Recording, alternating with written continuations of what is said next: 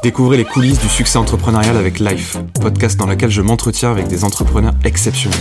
Des histoires authentiques, des défis surmontés et des moments inspirants, plongés dans le succès entrepreneurial, mais aussi les difficultés rencontrées.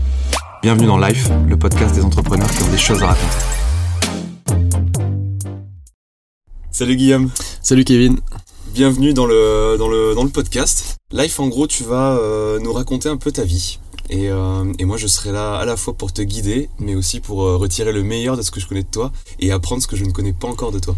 Du coup, si tu veux qu'on commence, tu peux me présenter rapidement qui tu es. Euh, on passera après dans le détail de la friche. Ouais. on passera dans le détail un peu de ton parcours personnel. mais en quelques mots, du coup, qui es-tu, Guillaume? Bah écoute, euh, donc j'ai 30 ans, je suis, euh, je suis marié, euh, je suis toulousain, né à Toulouse, j'ai fait quasiment toutes mes études à Toulouse, sauf mon master où je suis parti à Rouen pendant 3 ans et puis un peu à Paris après pour, bah, pour des stages, un peu à l'étranger aussi. Bah, je suis revenu à Toulouse du coup depuis 3 ans après avoir monté la friche à Lille et voilà. Dans la vie, t'es qui euh, Tu fais du sport euh, Tu euh, ouais, on aimes bien manger Ouais, exactement. Ouais, j'aime bien, j'aime bien la bouffe. bah, c'est quand même un peu une composante essentielle de mon boulot. donc, donc j'aime bien, j'aime bien cuisiner. je fais un peu de sport. Enfin, on fait un peu de sport tous les deux aussi. Voilà, on fait du squash. je fais un peu de voile aussi l'été. Et, et après, bah, j'aime bien les trucs classiques, hein, sortir un peu, aller bouffer au resto, ce genre de trucs. Quoi. Ok, très cool. On peut revenir sur plusieurs sujets. Le premier, j'aimerais qu'on reparle un peu de la friche. Ouais. Euh, comment tu passes euh, d'un parcours euh, assez classique école de commerce à entrepreneuriat dans la food? Il faut remonter du coup en 2000, 2015. Euh, euh, je suis à Singapour. Euh, je, je, finis un stage en fait de d'acquisition hôtelière dans une boîte à Paris. Je pars ensuite à Singapour pour une expatriation de six mois où je fais un stage dans une boîte qui fait de la vente de produits pour pour bébé et pour jeune maman là je vends des espaces publicitaires euh, là-bas. Euh, voilà j'avais vraiment envie de partir à l'étranger parce que parce qu'on avait un an pour euh, enfin j'avais un an de césure. Et, et donc je choisis Singapour. J'étais déjà allé une première fois. Ma sœur y avait y avait vécu. Ça m'avait beaucoup plu. Et donc je me dis qu'il faut que j'y il faut que j'y revienne quoi, voilà. au final au final bon voilà ça se passe ça se passe bien dans cette boîte. Mais c'est pas non plus l'éclate voilà, c'est un, un, un stage quoi, hein, c'est un stage de fin d'études quasiment. Et, euh, et par contre en fait là-bas, euh, il y a énormément de food courtes, donc des, des lieux où tu peux retrouver plusieurs restos. Euh, euh donc c'est vraiment, ça s'appelle les hawker center. Euh, T'en as une quarantaine sur sur Singapour, qui est quand même relativement petit. Hein. Il y a 5 millions d'habitants, mais c'est une ville où où ça se fait, enfin très très concentré quand même, gros grosse densité de population. Et donc à chaque coin de rue, tu peux retrouver un peu ces espaces-là. Et euh, ce qui est super, c'est que finalement la ville est quand même très chère, mais euh, ces espaces-là sont, euh, sont vraiment donnés. Enfin, tu peux, ouais, exactement. Tu peux aller manger pour 2 ou 3 euros, donc c'est quand même assez sympa, alors que ton loyer est à 1500 balles, quoi. Tu vois, donc rien à voir avec le, les prix, les prix parisiens où tu vas payer effectivement le même loyer, mais où la bouffe va être beaucoup plus chère. Quoi. Et donc euh, on se retrouve avec pas mal de copains euh, sur ces espaces. Euh, ce qui est sympa, c'est que du coup tu, chacun va manger un peu où il veut. Il y a un bar voilà où tu prends, tu prends quelques bières, et, mais il y a rien de plus que ça quoi. Voilà. Et donc et c'est des espaces à ciel ouvert. c'est pas forcément à ciel ouvert. Il y a quand même souvent une toiture parce qu'il pleut assez souvent quand même à Singapour. Il y a une grosse saison des pluies pendant 2-3 mois. donc tous les jours de, de 5h à 8h il pleut pendant 3 mois. Et, et en fait voilà on bon, ces espaces ils sont sympas mais il y a, rien de plus que ça finalement euh, tu vas juste manger dans un stand et ensuite après euh, tu rentres chez toi et euh, le dernier jour quasiment où je pars de Saint-Gap il y a un copain qui me fait qui m'amène dans un dans un espace bah, un foot court justement mais un peu revisité avec un bar sympa avec un concert et, avec de la bouffe assez cool quoi. Beaucoup plus cher mais très sympa. Et, et je pars le lendemain en voyage je rejoins un copain on fait on fait le tour du Vietnam Vietnam et du Cambodge pendant trois semaines. Et, et, finalement, on avait beaucoup beaucoup de trajets, 5-6 heures à chaque fois de car pour aller d'un point A à un point B. Et, j'avais quand même un peu cette idée de me dire bon, j'ai envie de monter un bar, mais mais j'aimerais bien arriver à le financer finalement avec un moyen, avec un moyen, enfin grâce à la bouffe en fait. Et là, je me dis, bah, ce qui pourrait être pas mal, serait de monter finalement un foot courte et je vendrais en fait des droits d'entrée pour ensuite, euh, bah, euh, et ces droits d'entrée vont financer finalement le lieu et mon bar. Quoi. Et moi, je vais gérer que le bar. voilà. Donc c'est comme ça qu'est né euh, déjà le prémisse de l'idée de la friche. Ouais, exactement. Et, et donc, bref, voilà, pendant ces trajets, je réfléchis un peu à ce truc-là et je, et je me dis, ouais, ça peut être une idée qui est sympa. Ça existe pas trop trop en, France. Et, et, donc, je reviens ensuite, je reviens en France quelques semaines et ensuite je pars six mois. Euh, à Mexico. Voilà. Euh, donc là, euh, voilà, on continue l'année d'expatriation.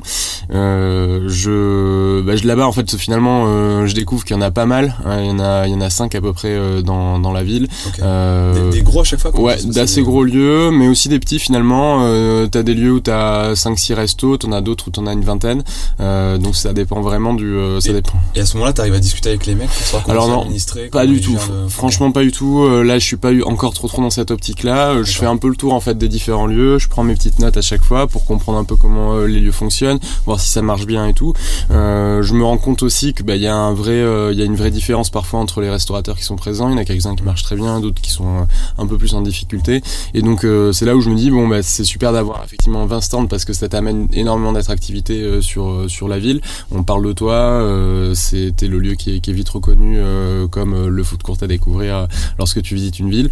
Mais ça voilà, il y en a quelques-uns qui, qui, galèrent un peu et donc je pense qu'il va y avoir un peu de, aussi de rotation avec des mecs qui vont pas arriver à tenir non plus sur le long terme. Et, euh, et donc bref, j'en visite à peu près 5-6, euh, je me refais un peu finalement euh, bah, une découverte de lieux cette fois-ci qui sont quand même beaucoup plus animés que ceux que je peux trouver à Singapour. Il y a un vrai bar, il y a des restos qui sont un peu plus quali avec une offre assez sympa, mais je trouve pas encore totalement mon, mon bonheur, mon bonheur là-bas. Et, et, en revenant en France, donc là j'ai deux mois avant de, de finir euh, enfin deux mois euh, avant de reprendre les cours pour la dernière année euh, donc à Rouen. Et, et, donc là en fait j'ai, je me dis bah je vais pas, je vais pas rien faire. et donc je suis allé bosser en fait chez mon beau-frère qui avait un resto où où je lui, en fait je lui demande de bah, d'aller bosser. Enfin je, lui dis écoute voilà je te propose de venir bosser gratuitement chez toi pendant un mois. J'ai fait un mois chez lui. en il avait un resto du coup. Il avait un resto à, Paris, à Paris. À Paris. Voilà à Paris. Et il y a un copain qui me loge pendant un mois et, et en en échange, par contre, montre-moi un peu tes chiffres parce que j'aimerais bien comprendre aussi comment ça fonctionne. Voilà, et donc on fait, on fait ce deal-là. Euh, moi, ça, moi, ça me plaît énormément euh, finalement, ce contact client, euh, le côté un peu soirée aussi qui, qui sont un peu animés. C'était non, c'était un, c'était un resto qui faisait, qui faisait en fait des, des empanadas, voilà, argentin. et, et en fait, après le soir, ça partait un peu en mode bar à cocktail. Voilà, ça pouvait s'animer un peu. C'était sympa, quoi. Et franchement, j'ai passé de bonnes soirées là-bas. Et, et donc lui, il m'a montré aussi un peu bah, l'envers du décor, euh, les choses que tu vois pas finalement lorsque lorsque, lorsque tu travailles dans un resto. Et, euh, et donc c'est là où finalement euh, je commence un peu à un peu plus à m'intéresser en fait à, bah, au, au, concept, à travailler un peu le truc, à regarder un peu finalement bah, la gestion d'une boîte, les ratios, ce genre de choses. Et, et donc vraiment à travailler travailler sur ce projet quoi. C'est intéressant du coup parce que cette, cette notion de chiffre aussi de comment tu analyses un business et de savoir après comment tu le viabilises. Ouais. Ça tu c'est des choses que tu as des bases que tu avais vues pas forcément en mais plutôt dans ton expérience d'acquisition hôtelier Ouais, exactement. c'est vrai que le, côté compte de résultat, tu vois, analyser un compte de résultat, ça tu le voyais en acquisition hôtelière euh, parce que bah, on dépiotait des, des, bilans euh, un peu tous les jours. Et, euh, et après, voilà, l'hôtellerie a ses ratios, la restauration a, ses, ses, propres ratios aussi. Et donc finalement, avec pas mal de pas mal d'outils en ligne, tu arrives à trouver des informations assez assez claires, assez précises, et donc à comprendre un peu mieux comment comment ça fonctionne. Quoi. Et donc voilà, j'ai commencé un peu à regarder aussi euh, ce qui se faisait sur le marché, à essayer de trouver des, bah, des de l'immobilier, parce que maintenant il aussi fallait se lancer euh, pour bah, lancer le lancer le business, identifier un peu quelques lieux. Mais au début, effectivement, bah, c'est pas non plus euh, c'est pas si simple que ça, parce que tu vois en fait des gros entrepôts ou qui sont situés sur des zones d'activité ou des zones industrielles. Et assez rapidement, tu t'es dit que le, concept tel que tu voulais le construire, il, il serait plutôt en périphérie urbaine, ce serait pas forcément du centre-ville. Ouais. ce serait forcément du coup un entrepôt à réhabiliter ou... En fait, je regarde finalement les annonces IMO et je vois où c'est situé et je vois, je vois que bah, en fait tous les entrepôts ils sont situés en, en, périphérie. Donc finalement le, le choix de la périphérie, c'est pas, enfin c'était pas évident au début, mais ça s'est imposé un peu à moi quoi. Et là, géographiquement, du coup, t'es où? Parce que t'as as bossé avec ton beau-frère à Paris. Ouais. Et toi, les lieux, tu commences à les chercher plutôt. En... Ouais, bah, je regarde un peu. En fait, euh, j'appelle, euh, j'appelle les agents IMO, euh, mais je suis un peu un novice, hein, donc les mecs, je les appelle, je, je, sais même pas ce que c'est forcément trop trop un bail, un droit d'entrée, ou un truc comme ça, tu vois. Donc je, j'apprends un peu sur, le tas. Non, non. en fait, au début, je regarde un peu sur Toulouse. je regarde un peu sur Toulouse. Final... revient dans tes terres. Ouais, ouais, ouais. Non, mais en fait, je me suis dit, bon, il faut aussi que tu ailles sur une ville que tu connais un peu plus, donc c'est plus simple de, de, le lancer à Toulouse. Et, et en fait, en fait, après coup, je me dis, bah, ça, je pense que ça marcherait mieux à Paris. À Paris, il y avait que Grande Contrôle là, qui était monté, euh, euh, qui, qui, était euh, d'abord dans le 18e et après qui a, bougé dans le 12e. et voilà, et en fait, je me suis dit, mais finalement, à Paris, c'est peut-être mieux. Il y a plus de marché et, je commence finalement à regarder à Paris. Et, donc, en fait, je fais un petit tour. Je me dis, bah, le, côté immobilier avec trouver un entrepôt dès le début, je sens que ça va pas trop trop le faire. Donc, je me dis, bah, finalement, je vais essayer d'identifier des zones sur Google Maps qui sont qui sont vides et, donc bah, je fais un peu la prospection basket je prends un petit vélo je fais le tour de Paris j'essaie d'identifier un peu des, des zones des zones qui pourraient marcher. Et, et j'en vois une à Pantin qui est, qui est sympa. Donc Pantin c'est à quelques minutes de Paris hein, ligne 5 à la fin et, et un lieu qui, qui était vraiment sympa avec une architecture assez new-yorkaise. Ça, ça faisait un peu Brooklyn avec de la brique et un espace vraiment inutilisé il y a personne qui y passe quoi et euh, finalement, donc là, je me dis, bah, il faut aller voir euh, euh, bah, les, les, décideurs, donc la mairie de Pantin, pour pour essayer de, de, créer un, finalement un premier street food market qui serait sur une version un peu très très limitée, où on va pas créer des vrais stands, mais on va faire venir des food trucks. et moi, je vais gérer un bar assez simplement qui sera monté qui sera monté un peu voilà de briques, enfin fait de briques et de broc quoi. et, et en fait, finalement, voilà, ce projet malheureusement se lance pas. j'ai pas mal avancé, j'avais pas mal avancé avec la mairie, mais on peut en la qui me disent euh, non, euh, finalement, euh, voilà, on, on, donne pas, on donne pas suite quoi. Donc je m'étais dit c'est bon trop cool, je vais, je vais mon stage de fin d'études, je vais pas le faire, j'ai directement bossé. Et ben non, malheureusement, j'ai dû, ouais, j'ai dû chercher un stage, mais finalement je me suis dit bah, c'est peut-être pas, je vais pas chercher un stage, je vais chercher dans ce cas-là un boulot et je vais travailler sur ce sur ce projet. Et c'est là où en fait je fais la rencontre donc de, de Philou, mon associé, qui avait un peu la même idée et, et donc on, on a commencé à travailler ensemble. Deux Néoma Ouais, on a fait tous les deux Néoma, exactement. On était euh, pas copains en fait à la base, on s'est rencontrés euh, en dernière année via une amie commune et, euh, et, voilà, ça démarrait, ça démarrait comme ça. On Merci l'amie commune. Ouais, exactement, ouais, clairement. Merci Victoire. Merci voilà. Et donc vous rencontrez euh, du coup à ce moment-là. Euh, Lui avait aussi réfléchi à un système de bar financé par de la restauration. Alors sous un format de food court. Ouais, non, lui c'était un peu différent. Euh, c'était son projet de fin d'études. ça s'appelait My Resto. ce qu'il voulait faire en fait, c'était créer une sorte d'incubateur de resto où tu puisses tester en fait ton idée pendant 2-3 jours. Quoi, voilà. donc il aurait créé finalement des cuisines qui sont prêtes à l'emploi et en fait après le restaurateur s'installe et change tous les 2-3 jours. Bon, changer tous les 2-3 jours, effectivement, c'est pas évident parce que bon, euh, tu sais, enfin, une installation de resto, c'est quand même relativement lourd. Euh, il y a quand même du matos un peu spécifique à ton activité, donc c'est quand même pas évident. Mais euh, mais bon, là, il a il a travaillé sur ce concept et, et, voilà, il a fait il a fait son projet de, de fin d'études comme ça. Et en fait, finalement, après moi, enfin, lorsque j'ai eu ma déconvenue avec bah, le site à Pantin, bah, finalement, finalement, on s'est dit, bah, autant qu'on essaie de travailler tous les deux, cherchons un lieu tous les deux et si, euh, si ça marche euh, si ça marche bah, on s'associe et on travaille un peu comme ça. Et finalement voilà on s'est un peu tapé dans la main euh, sans, rien écrire. Évidemment il n'y avait pas de contrat ou quoi que ce soit. Mais ça s'est bien passé. On a passé pas mal de temps au téléphone tous les deux à discuter un peu bah, de, des projets à comprendre un peu comment tout était organisé. Et et on s'est dit bah, chacun essaie de chercher un lieu et si s'il y en a un qui trouve, bah, l'autre va dans va, dans la ville de l'autre. Voilà. et du coup, Philou est de Lille. Ouais, Philou est de Lille et moi je suis toulousain. Ouais. Donc donc je regarde un peu sur Toulouse, mais finalement je me rends compte, bah, je, je trouve pas grand chose honnêtement sur Toulouse. Il n'y a pas un passé industriel très très fort, donc il n'y a pas de lieux qui sont vraiment, enfin qui ont une architecture un peu atypique, qui soit vraiment intéressant. Et, et, par contre dans le nord il y en a un peu plus quoi. Et donc et là Philou il a été très bon. Il a il a il a rencontré ben, un, chargé d'affaires à la chambre des métiers qui bah, qui lui a parlé en fait d'un projet de un, futur projet en fait de foot courte qui allait être monté par la mairie de Lille donc à Lille. Et, et, finalement donc on n'a pas plus d'informations que ça. Enfin, il nous, il nous met en relation avec avec avec la personne qui est en charge du projet et en fait effectivement, il y a euh, dans enfin trois ans. Donc là, on est en 2000, 2017. Euh, l'objectif, c'est en 2020 d'avoir un vrai foot court lillois avec une vingtaine de stands, un peu comme sur le modèle là de Mercado da Ribeira à Lisbonne, qui est le qui est le, le foot le foot court le plus le plus connu de je pense du monde quoi. Et, euh, et, voilà. Et en fait, euh, on travaille un peu sur ce projet. Finalement, on propose à la mairie de Lille euh, bah, de préfigurer en fait le futur site euh, avec notre installation. Et, et, donc, et après, c'est parti pour 7-8 mois de négo avec la mairie de Lille, qui est pas évidente non plus. mais mais voilà, on, on, avance un peu sur sur ce projet-là tous les deux. Et, et, et après ça, on, a, on, a, on aboutit en mai 2000, mai 2018. On, on ouvre officiellement le, la friche. Voilà, exactement.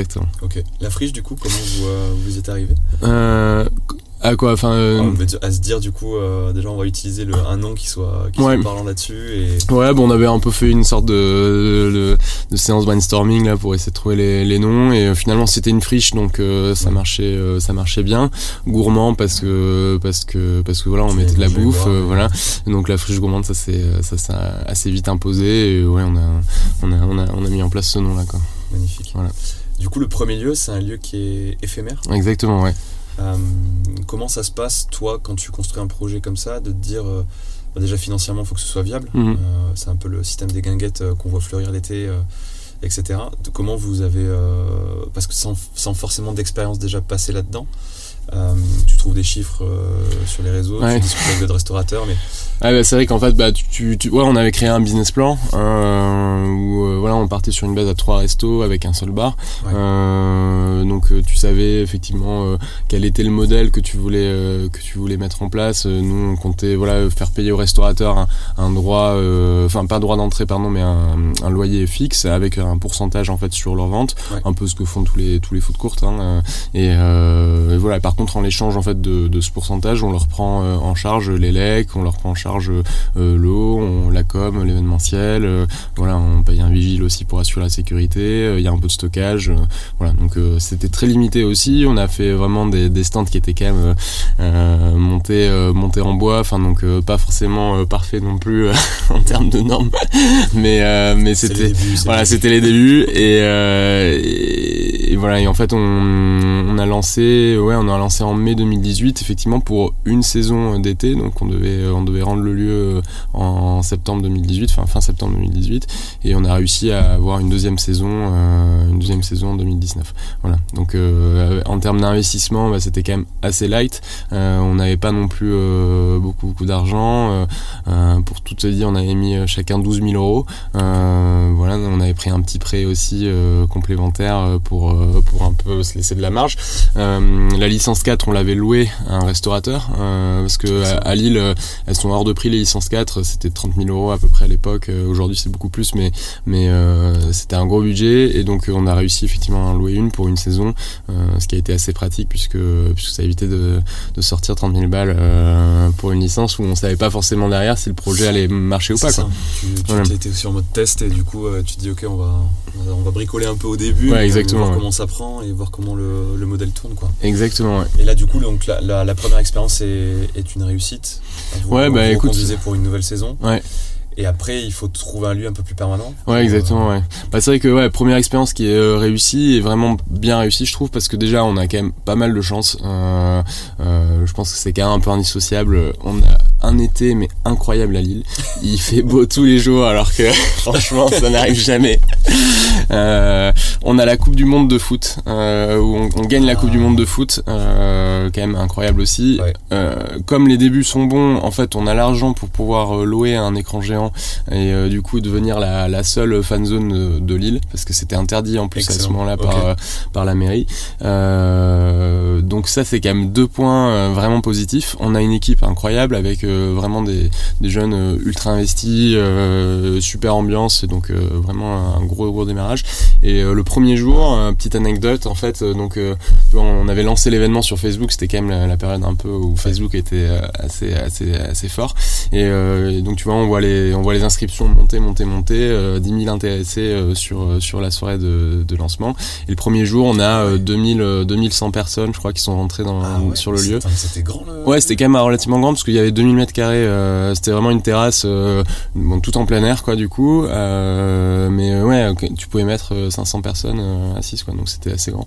Et, et donc. euh, T'as 500 personnes assises, mais t'as 2000 personnes. Ouais, voilà, exactement. Et donc en fait, le truc c'est que bah, en- tu t'arrives, tu sais pas trop trop. Même notre brassard, on sait pas forcément trop calibrer l'installation de bière en fonction de. Enfin, le mec, je pense qu'il a dû penser que voilà, on allait avoir peut-être 100 personnes, mais il s'attendait pas à ce monde-là, nous non plus. Et donc euh, voilà, le premier jour, il y a, il y a 2000 personnes qui arrivent, euh, donc tellement de monde qu'en fait, euh, bah, les, les tireuses, euh, elles lâchent quoi, en plein service quoi, une heure après l'ouverture.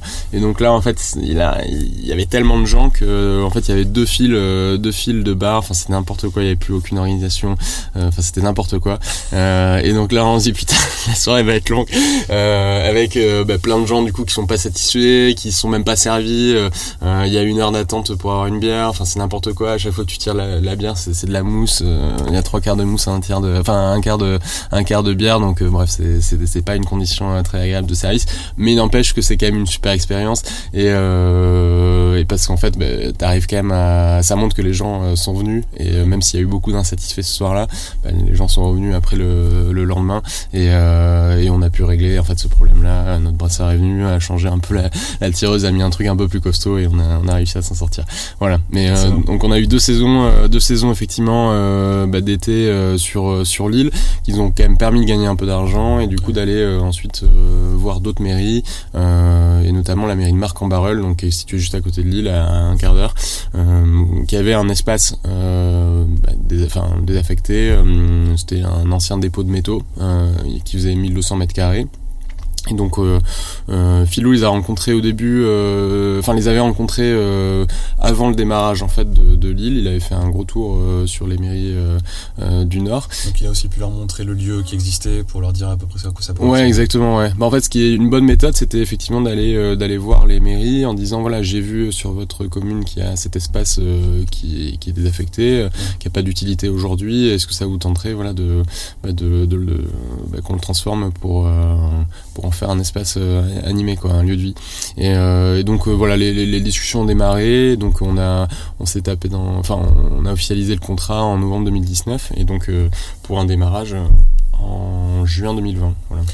Du coup, à ce moment-là, d'un point de vue euh, association avec Filou, Ouais. euh, structuration juridique, etc., vous êtes. euh, vous Ouais, êtes- bah là quand même, ouais, on s'est quand même un peu mis à la page euh, en 2018. On a passé la première euh, la première saison, euh, voilà, qui s'est très très bien passée euh, avec euh, avec des bons chiffres.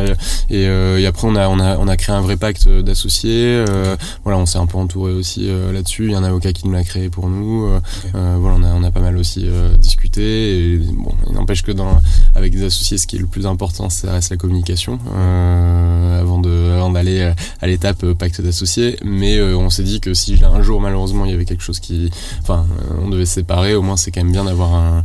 toujours un- document. associés quand ça va bien. Ouais, voilà, exactement, ouais, c'est ça, ouais, effectivement. Non, mais du coup, votre relation, elle est assez extraordinaire. On y reviendra après un peu dessus, sur la manière que vous avez de gérer, etc. Mais Là, du coup, sur, euh, sur la première saison, donc vous montez une société, vous mettez 12 000 euros chacun dedans. Ouais. Euh, vous les avez investis en personne physique. Ouais, Et c'est après, du coup, plus tard que vous montez vos holdings euh, respectifs. Ouais, exactement. Après, on a, après effectivement, on a voulu créer une holding chacun pour, pour pouvoir investir assez facilement, en fait, pouvoir faire remonter de l'argent. Enfin, c'est le régime Murphy, voilà, de holding.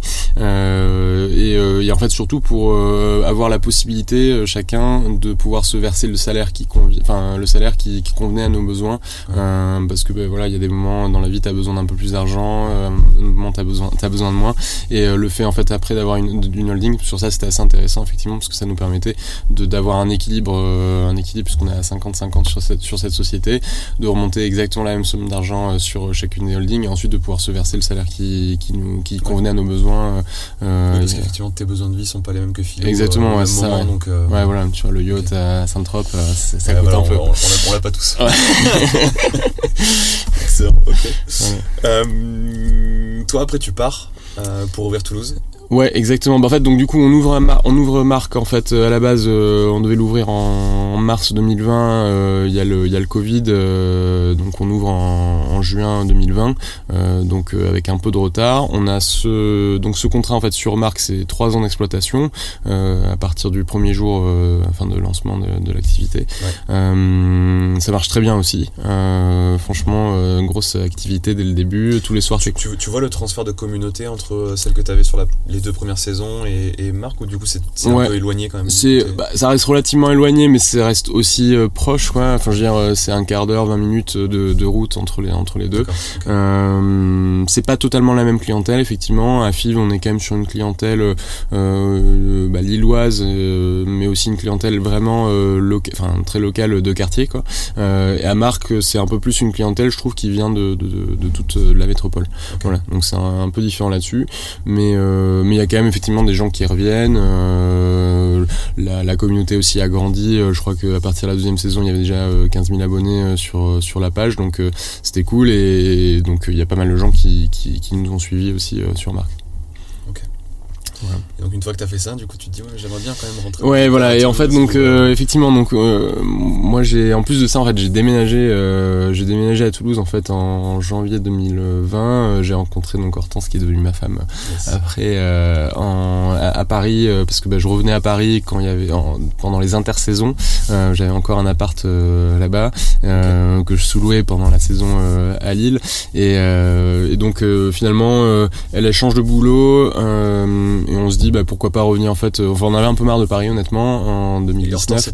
non, elle est, euh, elle est de Bordeaux, euh, elle est de Bordeaux et donc euh, mais elle vivait à Paris, elle avait un boulot à Paris à ce moment-là et donc en fin d'année on se dit bah ça vaut le coup peut-être de d'aller d'aller regarder d'aller regarder à Toulouse un peu ce qu'on pouvait ce qu'on pouvait faire. En fait c'était pas enfin c'était pas non plus par hasard, c'est que j'avais identifié un lieu qui pouvait convenir à notre activité et, donc voilà on s'est dit bah, on déménage on déménage pour aussi euh, que je puisse lancer euh, ce lieu. Euh, en fait, c'était déjà calé, ça remonte à trois ans maintenant, mais on avait déjà trouvé en fait le lieu qui, qui collait à, nos besoins et, on devait le signer en fait. Donc voilà, et en fait finalement ça, a décalé un tout petit peu. Le vendeur a mis un peu de temps à, se décider et on a signé, on a signé un peu plus tard. Voilà. Et du coup, comment ça se passe dans la, la relation avec Philou pour est-ce que tu considères ça et est-ce que vous l'avez considéré comme un, un, projet de développement stratégique où du coup vous avez dit bah, ce serait bien qu'on se sépare pour euh, qu'il y en ait un qui gère Lille, l'autre qui gère Toulouse ouais. Euh, ou est-ce que ton projet de vie a. Bah, c'est vrai que c'est parti quand même euh, d'un projet de vie. Enfin, moi j'avais envie de revenir sur Toulouse. Euh, J'aime beaucoup Lille, euh, honnêtement, mais ça reste quand même pas ma ville non plus. Euh, en plus de ça, bon, à Lille, mine de rien, enfin, on, n'avait qu'une activité, on avait que Marc. donc à deux finalement sur cette activité-là, t'arrives. Enfin, c'est relativement light, quoi. et en fait, on avait aussi envie de développer la boîte, quoi. Donc moi je revenais à Toulouse aussi pour pour pouvoir lancer un lieu. Alors c'est vrai que géographiquement parlant, c'est pas le top parce que t'es quand même euh, diamétralement opposé. Euh, c'est 8 heures de, train pour euh, pour monter à, Lille depuis Toulouse, donc c'est quand même pas la porte à côté. Mais mais voilà, la ville, elle, avait enfin, elle a du potentiel, enfin, elle avait du potentiel aussi sur cette activité-là. Il n'y avait très, enfin, il n'y avait aucun qui était monté à ce moment-là de lieu comme ça. Il y a peut-être le Canaille Club, effectivement, qui était un peu dans cette logique, même si c'est tenu par un seul groupe, où ils vont pas aller chercher des restaurateurs indépendants. Mais, mais c'est vrai qu'il n'y avait pas d'autres d'autres concepts de ce type-là. après, il y a eu les, les, halles de la cartoucherie, mais qui sont montées voilà, qu'en 2023. Donc, donc, donc voilà, il y avait un marché à aller, à aller chercher, et donc on s'est dit, bah, Toulouse, c'est une bonne ville, c'est une bonne ville pour ça. Ok, top. Et et du coup, la relation à distance avec euh, ton associé La relation à distance, euh, bah, qui s'est très bien passée, honnêtement. Euh, en fait, on a quand même pu l'expérimenter déjà, puisque lorsque j'ai rencontré Hortense, je faisais quand même l'aller-retour assez souvent entre, entre Paris et Lille. donc, je travaillais quand même quasiment une semaine, enfin deux semaines par mois, en fait, sur Paris. et après, je faisais une semaine, enfin deux semaines à, Lille, quoi. et donc, bah, finalement, chacun a ses, a ses compétences, quoi. Lui, il aime bien la com, il aime bien effectivement aussi l'opérationnel, euh, euh, bah, les travaux. Moi j'aime bien un peu plus le côté euh, finance, je m'occupais un peu plus de la partie admin, sociale, et aussi un peu de l'opérationnel, je faisais des services aussi. et donc voilà, finalement chacun avait un peu ses sujets, donc on se marchait pas l'un sur l'autre quoi. je veux dire, si à la fin il y en avait un qui avait qui avait le, enfin qui devait décider parce qu'on n'était pas d'accord sur un sujet, généralement l'autre associé s'effaçait un peu pour pour laisser la place. Et alors c'est une technique, je sais pas si c'est la bonne ou pas.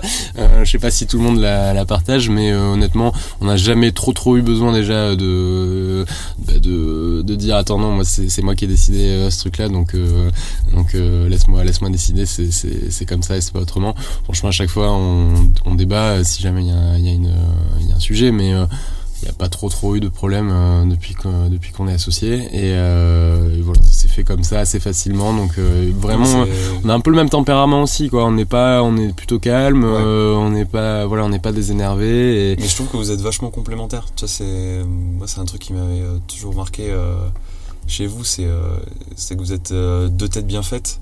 Vous êtes posé réfléchi vous communiquez beaucoup et euh, du coup, ce qui fait que tout est smooth en fait dans votre manière de prendre des décisions, etc.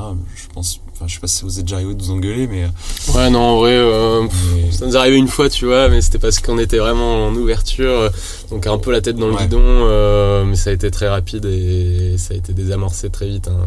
Mais c'est vrai qu'après, c'est quand même assez lourd une ouverture, t'as quand même beaucoup, de, beaucoup de choses à penser, t'as quand même beaucoup de merde aussi à, à traiter, et voilà, ça peut tu peux vite enfin tu peux tu peux un peu t'énerver euh, parce que t'es es dans le truc et euh, tu te rends pas trop trop compte en fait de de, compter mais mais en fait franchement euh, voilà mis à part ce moment là on n'a pas eu d'autres d'autres moments où on s'est engueulé quoi. Comment vous vous organisez du coup tous les deux, pas tellement sur la gestion transverse de la boîte, parce que ça c'est des sujets que vous avez réussi à vous répartir assez simplement, mais mhm. pour garder le lien, pour continuer d'avoir la même vision euh, tous les deux, sachant que vous êtes dans deux écosystèmes qui sont très différents. L'écosystème de Lille, c'est pas le même que Toulouse. Mhm. Euh, vous avez des temps tous les deux? Je pose la question, je connais la réponse, mais faut que t'en parles. Alors ouais, effectivement, on a, on avait un, on a un temps euh, qui a toujours été calé comme ça, c'est le lundi matin où on fait un peu nos prios de la semaine. après donc effectivement avec Clac, on a, on a pris un temps supplémentaire où on avait deux heures, on prend deux heures en milieu de semaine aussi pour euh, reparcourir nos, nos prios. Euh, donc c'est un temps effectivement mec qu'on maintient. Euh, on travaille encore avec vous là, ça fait trois ans maintenant. Hein, on démarre la troisième année. donc donc voilà. Et franchement c'est très bien effectivement d'avoir ce temps là. Et je trouve qu'avant avant le claque justement on le prenait pas suffisamment puisque du coup on était on, faisait trop finalement de nos points nos points de la semaine le lundi matin. Et en fait après bah, tu, partais sur une semaine un peu, un peu tunnel où euh, tu essayais de, boucler tous tes sujets avant vendredi soir. Quoi. Donc euh, c'était pas forcément la meilleure méthode. Aujourd'hui, on, travaille énormément effectivement bah, grâce aux outils digitaux euh, type Meet et autres. Mm. et c'est sympa justement parce que ça permet de garder une, bonne relation même à distance. Quoi. Et, le fait voilà, d'avoir ce, point complémentaire en milieu de semaine avec LAC, c'est super parce que ça nous met dans le droit chemin, on va dire, des, des, des prios et on sait, euh, on sait. Ça permet de, gérer aussi à la fois le quotidien, mais aussi de gérer le développement. Ouais, exactement. Ouais, un peu la tête. Euh, exactement. Bah nous, en fait, voilà, c'est vrai que euh, Clac est intervenu à un moment où euh, c'était quand même vraiment important pour nous. On était, on était avec deux lieux. on venait d'ouvrir Toulouse et c'était quand même pas évident non plus les démarrages à Toulouse parce que la différence de Lille où ça démarrait direct très très fort, à Toulouse ça a mis un peu plus de temps à démarrer. donc justement on était un peu pris dans cet opérationnel avec à faire des sujets qui n'étaient pas forcément non plus trop trop notre enfin de notre sort quoi et, ça faisait ouais ça a fait du bien effectivement d'avoir Clac justement qui interviennent et qui puissent aussi un peu nous, nous, recadrer remettre un peu un cadre justement à nos missions et faire des choses relativement simples après coup mais qui sur le moment pour nous étaient, étaient plus enfin moins évidente quoi. Donc euh, donc ça a bien bien aidé là-dessus. Et, après le fait de, communiquer aussi euh, assez régulièrement euh, bah, ça aide ça aide bien parce que finalement ton associé partage aussi des problèmes mais il y a le réseau aussi de clac ou enfin notre réseau à nous bah, parfois a les mêmes les mêmes les mêmes problèmes. Donc ça peut être intéressant aussi justement d'en discuter avec d'autres entrepreneurs pour avoir d'autres sons de cloche cool. Et vos pèlerinages du coup? Ouais, effectivement, donc on fait, euh, on fait euh, des pèlerinages, euh, des pèlerinages annuels. Voilà, on fait un pèlerinage trimestriel dans une ville européenne pour aller voir un peu ce qui se fait ailleurs.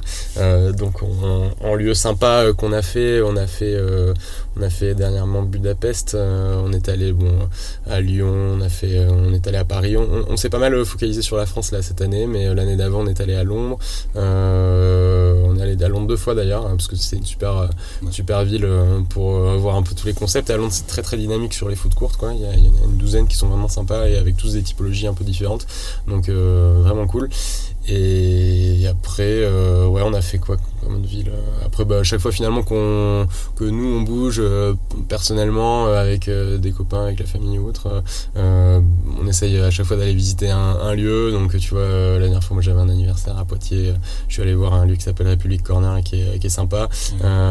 donc voilà, on tourne un peu et, à chaque fois on fait notre notre propre analyse en fait du lieu. On la partage aussi, bah, on, enfin, on se la partage entre associés. Donc ça c'est super sympa parce que du coup euh, ça te permet quand même d'avoir euh, une vision un peu plus large aussi que simplement euh, celle que tu as dans ta ville quoi. d'aller t'inspirer de, de trouver des pratiques etc je trouve que quand même ça reste prépondérant sur notre sur notre métier d'avoir un peu un petit coup d'avance mm. dans les tendances que tu peux avoir sur la restauration je trouve que voilà Paris est relativement enfin aujourd'hui Paris en France c'est ce qu'il y a de plus développé mais ça a deux ans de retard par rapport à Londres et euh, et ensuite, euh, bah, Toulouse ou les autres villes françaises ont deux ans de retard par rapport à Paris. Quoi. Donc, euh, tu as un peu de temps avant que la, tendance arrive sur Toulouse ou sur l'île. Donc, en fait, d'abord, tu vas à Londres et puis après, ouais, voilà, exactement. ouais. ans. ouais, c'est un peu ça. Franchement, c'est un peu ça.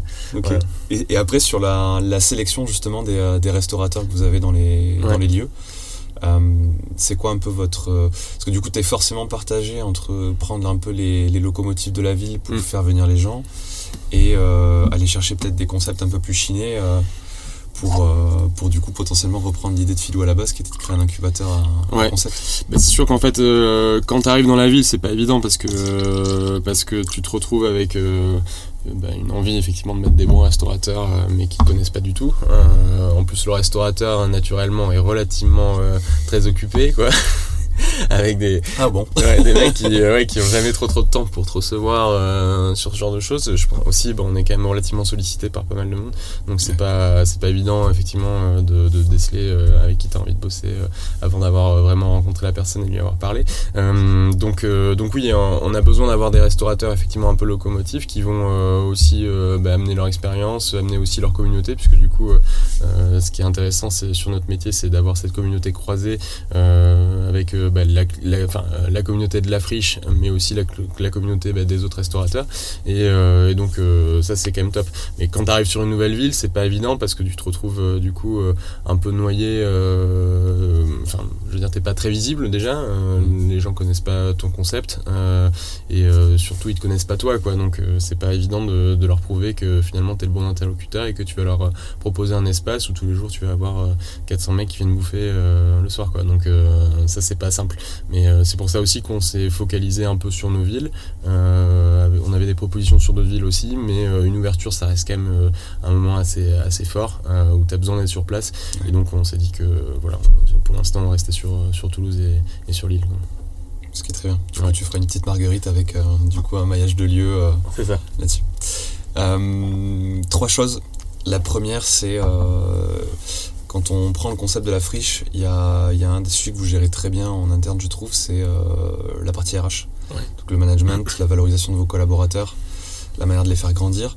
Ça, j'ai deux questions là-dessus. La première, c'est euh, comment est-ce que vous l'avez appris?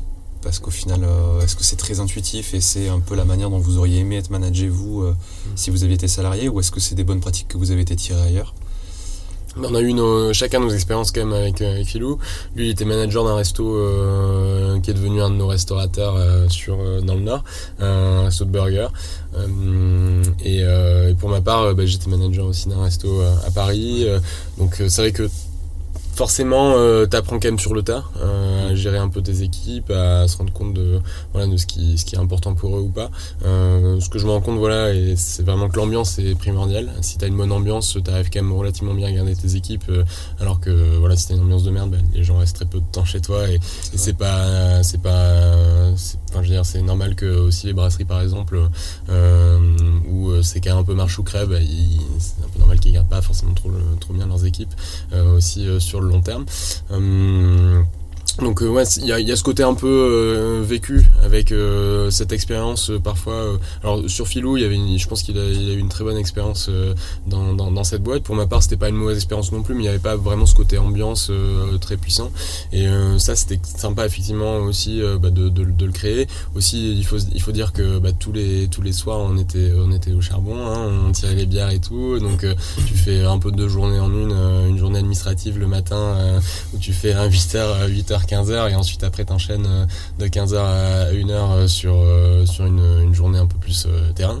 Donc c'est quand même important pour des équipes qui te voient, euh, qui qu'ils sachent aussi que bah, tu es présent, pour eux, que tu réponds à leurs attentes, à leurs besoins lorsqu'ils lorsqu'ils ont des, des voilà des, des, demandes et aussi d'amener un peu de flexibilité parfois pour pour ces équipes quoi. Donc ça je pense que c'est des choses qui font mouche aussi pour les équipes et qui font que bah, ils restent avec toi un peu plus sur le sur le long terme. Mmh. Euh, voilà et après euh, je me rappelle plus exactement de ta question mais euh... non c'était en gros est-ce que c'était purement intuitif ou est-ce que du coup vous êtes ouais. allé euh, chercher les bonnes pratiques et après ouais il y, y, y, a un côté bon sens aussi enfin je veux dire il y a des moments faut c'est sûr que si tu si tu leur, euh, leur fournis leur fiche de paye euh, le 15 du mois, bah, ils vont pas être, ils vont pas être contents, il faut être carré et surtout en, enfin encore plus sur ce, sur cette partie-là où il euh, y a quand même mine de rien toujours des risques juridiques si ouais. tu si tu mets si tu rends pas tes, tes fiches de paye à temps, donc c'est quand même important et c'est vrai qu'au début par exemple on avait on avait tendance à payer bah, les équipes parfois avec un jour de retard et c'est un petit truc finalement que qui, qui fait la différence aussi. Bah, justement maintenant ils ont tous leur fiche de paye le 30 du mois et, et leur salaire, euh, donc c'est quand même plus simple euh, pour eux euh, d'être payé le ouais, à gérer leur, leur vie perso. Ouais, exactement, ouais, c'est ça. Okay. Ouais. Donc, je pense que ça, c'est des, des, petits éléments qui font un peu la différence. Et après, euh, évidemment, euh, enfin, moi je reste persuadé que l'ambiance, c'est l'élément le, le, plus important. Mmh. Comment vous la travaillez cette ambiance? Que vous faites euh, pas mal d'événements d'équipe, des team building, des séminaires des... Ouais, là on a, là on a mis en place, enfin on faisait effectivement des, des, des team building de manière finalement assez régulière, une fois tous les deux mois à peu près. Mais c'était jamais vraiment carré il y avait jamais enfin il y a une année on va en faire 6 ou 7 et il y a une année on va en faire que 5 donc maintenant finalement on s'est dit on préfère en faire un peu moins. On en fait 4 par an euh, mais euh, de meilleure qualité euh, voilà. Et ensuite on fait beaucoup de verres de fin de service. Donc aujourd'hui on en fait moins parce qu'effectivement on est quand même beaucoup plus dans les bureaux que, que, que sur le terrain voilà c'est quand même important aujourd'hui parce qu'il y a plus de monde aussi dans, dans l'équipe hein, de garder le lien et de pas ouais, déconnecter du. Euh... C'est ça. Alors après, ce qui est cool, c'est que moi perso à Toulouse, mon bureau il est, il est, il est dans la friche, donc c'est quand même très pratique. Euh, effectivement, pour Philou, on a, un, on a un bureau dans le nord, mais qui est à, qui est à 5 minutes donc, de la friche de, de Marc, donc c'est quand même aussi assez pratique. Mais, euh, mais oui, le verre de fin de service, c'est ce qu'il y a de mieux, c'est ce qui permet de créer de la relation avec les équipes, de discuter, de rigoler, et ça, c'est le meilleur, c'est le meilleur moyen pour, pour fédérer une équipe. Ok, donc créer des temps ensemble, ouais. être carré sur euh, tout ce qui est euh, légal, euh, juridique, ouais, financier. Ouais, et après, du coup, être à l'écoute pour enfin, un peu de flexibilité. Tout à fait, ouais. C'est quoi l'organisation type d'une friche aujourd'hui en termes de management, d'équipe, ouais. etc. Bah alors, en gros, tu as un manager, un ou une manager, donc qui, qui a un assistant manager avec lui. Mmh. et ensuite, après, il y a ouais, 7, 7 ou 8 équipiers à peu près, barman. voilà, équipiers polyvalents chez nous, c'est barman, donc ils sont capables de tout faire, aussi bien faire des, des bières que des cocktails, mais aussi nettoyer la salle. Enfin, donc voilà, c'est assez varié. Et après, donc il y a une équipe support aussi qui est un peu plus au siège. Hein. Je dis siège parce que c'est quand même un mini bureau. donc je suis présent voilà dans, dans, ce bureau. Il y a, il y a aussi deux personnes qui sont en freelance euh, qui font de la com et de l'événementiel. Euh, et, euh, et, ensuite après, donc on a une assistante administrative et RH et, et après on a une commerciale qui s'occupe de tout ce qui est privatisation de groupe, réservation de réservation d'espace, voilà pour un peu mettre en avant la friche aussi auprès des auprès des groupes de plus de 30 personnes. Ok. Ouais, je crois que j'ai oublié personne. Et après, bah, il y a évidemment Clac aussi. On est toujours là. Voilà. Euh, top. question du coup sur euh, un peu une rétrospective là, de, de l'aventure de la friche. Je te pose la question, je n'ai pas vraiment la réponse parce que même si je connais l'histoire, etc., je ne saurais pas vraiment quoi te dire euh, si tu me l'as posé, mais ce serait quoi un peu le, le pour toi le, la plus grosse erreur commise ou le, le plus gros regret, tu vois, dans, dans le développement de votre marque et du coup de votre concept? Oh, regret, c'est pas évident là. Hein. pas évident. Euh, c'est pas évident parce que euh, je trouve que j'ai pas de regrets aujourd'hui euh, sur le développement. je suis super content qu'on soit arrivé à Toulouse parce que bah, parce que ça amène aussi des innovations qu'on n'avait pas forcément mises en place dans le Nord. donc là, tu me poses un peu une colle, hein, franchement. Non, parce que tu vois, tu as toujours J'en parlais avec euh, Steph, mon associé. Du coup, on a, on a monté pas mal de boîtes. On a euh, raté quelques-unes. Et du coup, il me dit, mais moi, j'ai pas de regrets. Au final, je suis content de tout ce que j'ai fait. Et, du coup, si c'était à refaire, je le referais. Peut-être pas sur tout, mais, mais sur une bonne partie. Et du coup, c'est, je trouve que ça fait partie aussi de, tu vois, de ce mindset d'entrepreneur, de se dire, tout n'est jamais parfait. Parce que je pense que tu vois, on a, eu ces discussions plusieurs fois, euh, de dire, est-ce qu'on attend que les choses soient parfaites avant de les lancer ou mhm. avant de les faire? Bah non, au final il faut qu'on avance, il faut qu'on prenne des décisions. Euh, d'où euh, la première saison à Lille avec un peu un bricolage, mm. puis la deuxième, puis après du coup Toulouse. Et, je trouve que c'est intéressant d'être capable de se projeter en permanence pour garder le positif et du coup essayer d'avoir le coup d'avance. Du coup, nouvelle question. Mm. C'est quoi la suite pour la friche en termes de dev et en La suite de pour la friche, ouais, donc bah, il y a un projet dans. En fait, donc la, friche de marque s'est arrêtée le 31 décembre. voilà, donc le bail, le bail est terminé. donc on va transférer ce lieu sur un nouveau lieu donc, euh, qui est situé à, à 5 minutes euh, à vol d'oiseau, même pas euh, de, la friche de marque qui est située à Saint-André-les-Lilles, donc c'est juste à côté. Il y a un, beau lieu cette fois-ci où on investit sur le long terme, donc c'est un entrepôt, un entrepôt donc on va totalement remodeler du coup pour pour le rendre euh, exploitable, enfin voilà, apte à la restauration, à recevoir du public. Euh, donc on va avoir 800 euh, mètres carrés d'espace avec un espace intérieur. C'est la première fois qu'on a un vrai espace intérieur parce que la friche de marque était totalement découverte. Hein. Je veux dire, il y avait juste une toiture qui pour s'abriter sur, les côtés, il y sur les côtés, exactement, voilà, mais il fait très froid, il fait très froid à l'hiver. Et donc je pense qu'aussi ça c'est quelque chose qui, qui était, enfin, qui était pas évident non plus pour les équipes et sans une bonne ambiance, euh, les équipes seraient pas restées parce que franchement les conditions de travail étaient pas évidentes. Euh, pour l'avoir fait, c'était pas simple. Euh, et, donc la friche voilà, dans le nord va se déplacer donc à Saint-André-les-Lilles. Sur Toulouse, on a envie voilà, de, bah, lancer un nouveau projet donc pour bah, développer la boîte. Ça fait maintenant deux ans et demi là qu'on est lancé à, à Montaudan, donc c'est le temps de passer à une nouvelle. Quoi. Et en plus de ça, on a vraiment des bonnes équipes du coup qui nous permettent d'avoir euh, ce, cette facilité, enfin cette tranquillité plutôt euh, à se dire bah, on peut passer vraiment en développement. Et euh, donc voilà, ça serait deux, deux, projets en 2024, ça serait, ça serait super. on croise les doigts. Quoi. Voilà. Et après en 2025, donc on a un autre projet qui est cette fois-ci un projet un peu plus gros sur Tourcoing, donc dans le nord, où là on essaye en fait de, enfin on transforme en fait un, un bâtiment qui était une halle de réception de bobines de coton. Alors ça paraît euh, tout petit, mais c'est immense. Euh, enfin, il faut imaginer ça euh, quelques, enfin, pas mal d'années en arrière. c'est un bâtiment qui est ultra haut, avec, je crois, il y a 9 ou 10 mètres de hauteur sous plafond, qui ressemble un peu à un, bunker et, qui est très sympa, effectivement. Et donc, on est en train de, réhabiliter. C'est un lieu très atypique qui est, qui est sympa. Ouais, exactement. Ouais. C'est vrai que du coup, vous pourrez aller voir le site internet de la friche et du coup sur Instagram, mais c'est des lieux qui sont, qui sont hyper cool à. sur le Nord, effectivement, ils sont plus, plus originaux qu'à Toulouse. À Toulouse, on, on, est sur un bâtiment qui est quand même vraiment un entrepôt tout ce qu'il y a de plus classique euh, avec un bardage euh, bac acier. Donc euh, c'est tout pas... valorise pas comme ça. On est bien à Toulouse. Aussi. on est très bien à Toulouse mais c'est vrai que faut dire les choses les bâtiments dans le nord sont, sont quand même plus plus originaux que, que ceux qu'on peut trouver à Toulouse. Mais n'empêche que voilà l'activité est, est, là aussi. Les gens sont présents donc je pense que ça leur plaît. Ok Top. Pour clôturer, du coup, j'ai une dernière question. En intro, je te demandais qui tu étais, comment tu fais, ce que tu faisais du sport à côté, etc. Il y a une question qui revient souvent euh, quand on discute entre entrepreneurs, c'est euh, comment tu arrives à gérer l'équilibre euh, vie pro, vie perso? je pense que quand on, quand on lance sa boîte, on, se crame tous les mm. deux, trois premières années à beaucoup bosser, s'oublier. à quel moment, toi, tu as eu un déclic? Comment tu le gères aujourd'hui? Tu es marié? Mm. bravo déjà pour ça. comment tu comment tu te le comment tu te l'arbitres en fait tout, ça, tout ça bah, c'est vrai que c'est pas évident. En plus de ça, le Covid a pas aidé quand même. Euh, mine de rien, on était quand même tout le temps euh, dans nos appartes euh, à bosser. Donc moi, j'avais un petit bureau, euh, un petit bureau pour pour travailler. Mais c'est vrai que je trouvais que finalement, avec même avec nos équipes au démarrage, on travaillait quand même beaucoup en télétravail. C'était pas évident finalement parce que du coup, tu te retrouvais quand même un peu vite isolé, à toujours devoir euh, finalement passer des coups de fil euh, pour travailler, alors que lorsque tu es quand même face à la personne, euh, surtout avec des personnes qui sont juniors, c'est quand même plus, enfin, plus facile. donc voilà, moi à un moment, j'en avais un peu assez de, travailler de chez moi.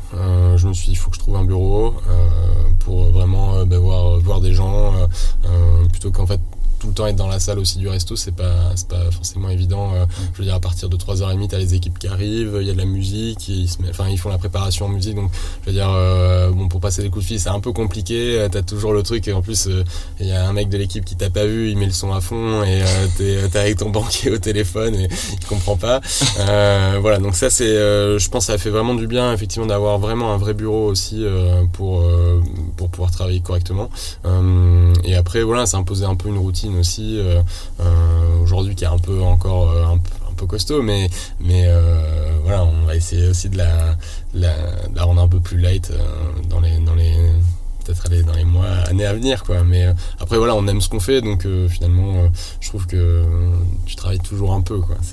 C'est jamais évident de. Tu, tu, déconnectes jamais vraiment. Ouais, c'est pas évident, même en, même en vacances. En vacances, ça va quand même, mais j'entends. T'arrives à en prendre régulièrement J'arrive à en prendre, ouais, effectivement. Mais pendant l'été, moi, j'aime bien quand même prendre trois semaines pendant l'été et après prendre une semaine par-ci par-là. Enfin, ouais, deux semaines sur le reste, sur le reste de l'année. après, voilà, je fais quelques week-ends à droite à gauche aussi pour euh, voilà pour, pour couper un peu mais c'est vrai que tu as toujours un peu le téléphone à côté euh, à côté de toi et il faut que voilà faut, faut, faut pouvoir être là si jamais il y a un souci. Après la réalité c'est que finalement euh, la majorité du temps on t'appelle pas. Euh, donc ça c'est quand même cool. Euh, les problèmes sont réglés sans que tu sois sans que tu sois là. Et, et je trouve finalement aussi que parfois c'est pas un bon service d'être trop présent parce que parce que tes équipes t'appellent trop dans ce cas-là. Ils savent que tu es toujours disponible pour eux. Et il y a des moments en fait aussi il faut simplement chercher la solution par soi-même et, et tu peux très bien la trouver quoi. Donc sur ce point-là responsabilisation. Ouais exactement et donc ouais je, franchement sur ça je trouve que l'équilibre est pas encore parfait, mais euh, mais c'est sûr qu'après, euh, quand tu discutes un peu avec d'autres euh, d'autres personnes qui ont leur boîte, tu te rends compte que finalement personne n'a vraiment l'équilibre parfait et et, et c'est pas évident effectivement à, trouver, mais je pense que. Toi, t'as vu une amélioration, une évolution là sur les dernières années déjà Ouais, ouais, quand même. Franchement, bah, quand même avec l'arrivée de Claque, ça a fait du bien. Parce que bah, le boulot déjà allait mieux, enfin ça se passait ça se passait mieux sur le donc on arrivait un peu mieux à cadrer aussi nos missions et donc du coup, euh, naturellement, en perso, tu t'en sors mieux aussi. Après, c'est vrai que nous, notre activité, c'est un peu des hauts et des bas, quoi. Je veux dire, il y a des moments, tu as des gros pics d'activité. Euh, là, on travaille sur le nouveau lieu, bah, il, faut, il faut faire les plans euh, des bars, il faut, il faut revoir les plans avec l'archi, il faut faire un peu bah, tout ce qui est de déco. Là, je parle un peu des sujets qui, qui sont un peu plus propres, mais, mais, mais à des moments, bah, il faut aussi donner le nombre de luminaires que tu vas avoir à ton électricien, et ça, ça dépend aussi un peu bah, du luminaire que tu vas choisir. Donc voilà, ça c'est des sujets un peu cool à traiter, mais il y a aussi bah, des moments où c'est un peu moins sympa et t'es obligé de le, es obligé de le faire. Et ça c'est, voilà, ça fait partie un peu du, du jeu aussi quoi. Donc vraiment des hauts et des bas, des grosses périodes d'activité, des périodes un peu plus calmes. Et donc les périodes un peu plus calmes, tu les, tu les, bah, tu les occupes avec du développement, avec d'autres sujets aussi, de la structuration pour pour jamais t'emmerder quoi. Mais euh, franchement, ça s'emmerde pas. bon, top. Voilà. Euh, pour clôturer du coup euh, notre échange, le, comment est-ce que tu fais pour être un meilleur entrepreneur au quotidien? Je sais que tu écoutes beaucoup de podcasts. Ouais, ouais, effectivement. Tu, tu, tu, lis aussi beaucoup ou c'est moi, je suis pas un grand lecteur. ouais.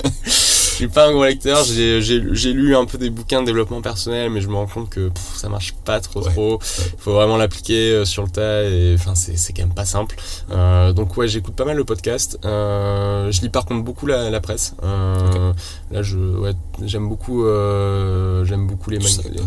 Ouais, ouais, les, les magazines, tu vois, type management, mm. challenge un peu. voilà, c'est le type de magazine que j'aime bien. Par exemple, The Good Life aussi, tu vois, qui est un magazine assez business, euh, design, euh, lifestyle qui est assez cool. Euh, donc ouais, je lis beaucoup la presse et après euh, les podcasts, c'est quand même cool. Après, tu te renseignes aussi pas mal sur, sur Internet. Il y a, y a toujours des, des quotidiens en, en hôtellerie-restauration. on en a, on a un qui s'appelle Hôtellerie-Restauration, euh, qui, bah, qui fait un peu, qui a une vue d'ensemble sur, sur le secteur. Et donc, ça, c'est assez intéressant aussi. Donc, voilà, je, voilà un peu comment je m'occupe. Voilà. C'est cool. Merci beaucoup. Avec plaisir. Merci Kevin. C'était top de, de, venir, de nous partager ton histoire. Bah, écoute, euh, Quelques petits plaisir. tips. On est bien. Allez, top. Et euh, longue vie à la friche, du coup. Ouais. Merci.